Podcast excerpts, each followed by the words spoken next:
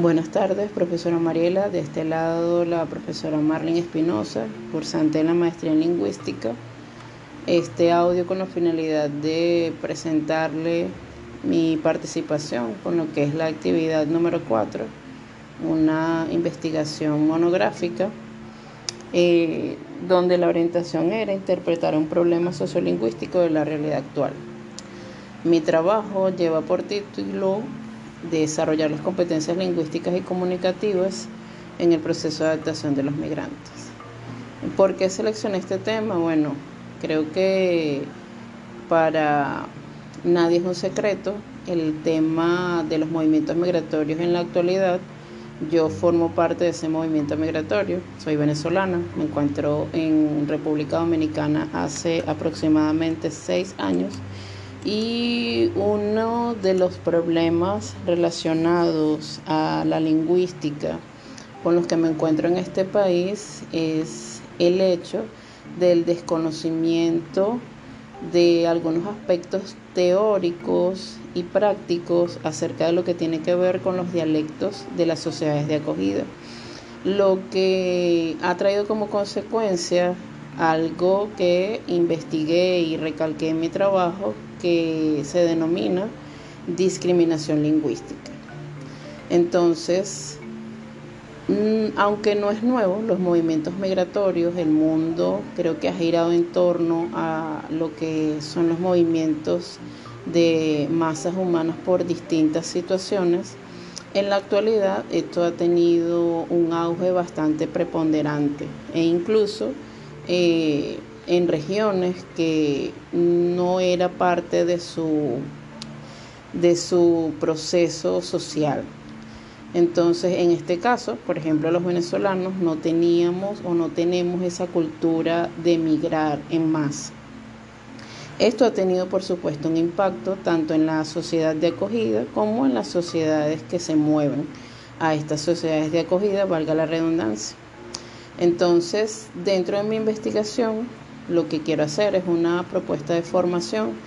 en competencias lingüísticas para que este proceso de adaptación sea lo más acertado posible y que las consecuencias sociocomunicativas se inclinen a una cultura de aceptación amigable.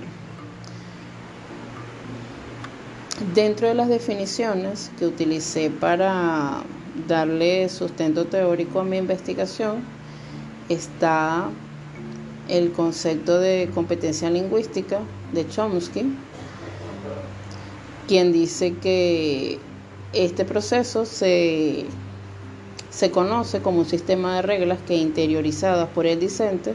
conforman sus conocimientos verbales y le permiten entender un número infinito de enunciados lingüísticos, referidos a saber utilizar las,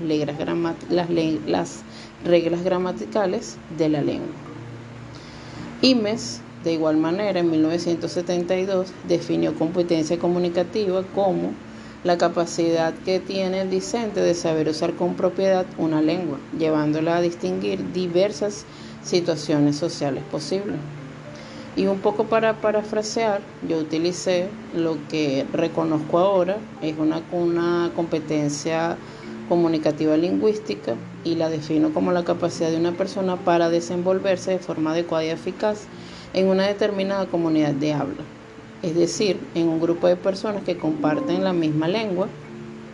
y patrones de uso de esa lengua.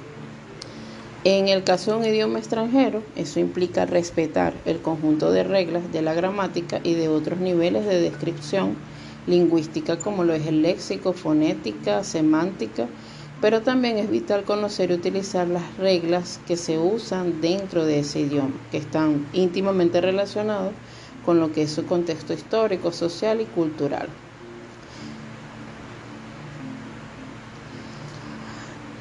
También utilicé los aportes de Canal y Swings en el año 1980, quienes categorizan cuatro competencias esenciales para poder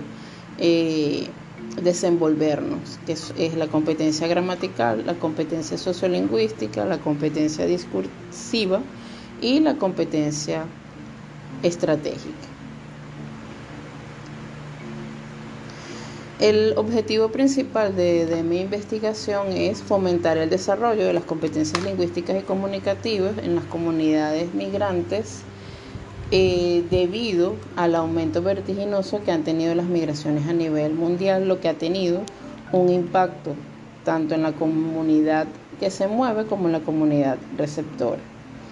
Esto porque aunque muchos de los migrantes no tienen el tiempo de hacer una preparación previa,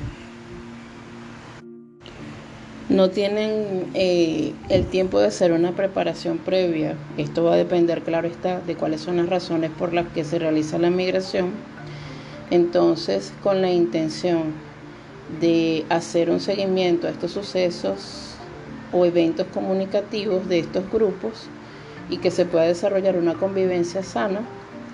y a su vez una comunicación eficaz, es esencial fomentar el desarrollo de estas competencias.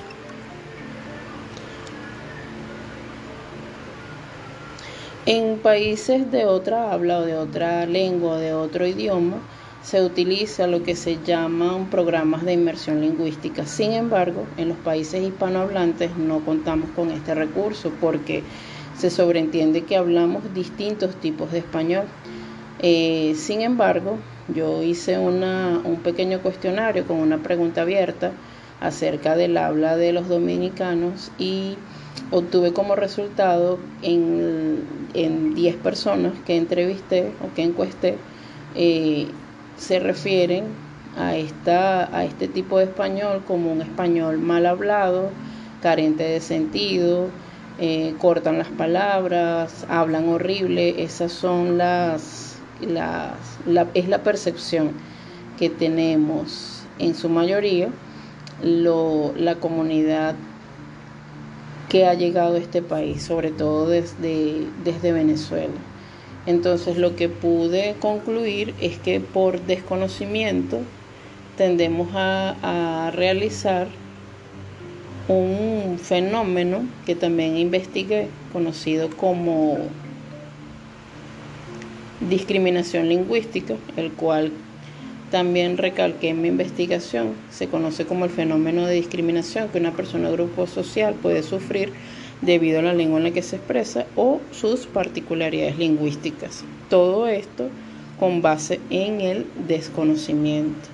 Entonces, también utilicé una investigación hecha por Schumann, y quien dice que esta, que esta respuesta o esta percepción que tenemos en, de nuestras sociedades de acogida se pueden deber a lo que se conoce como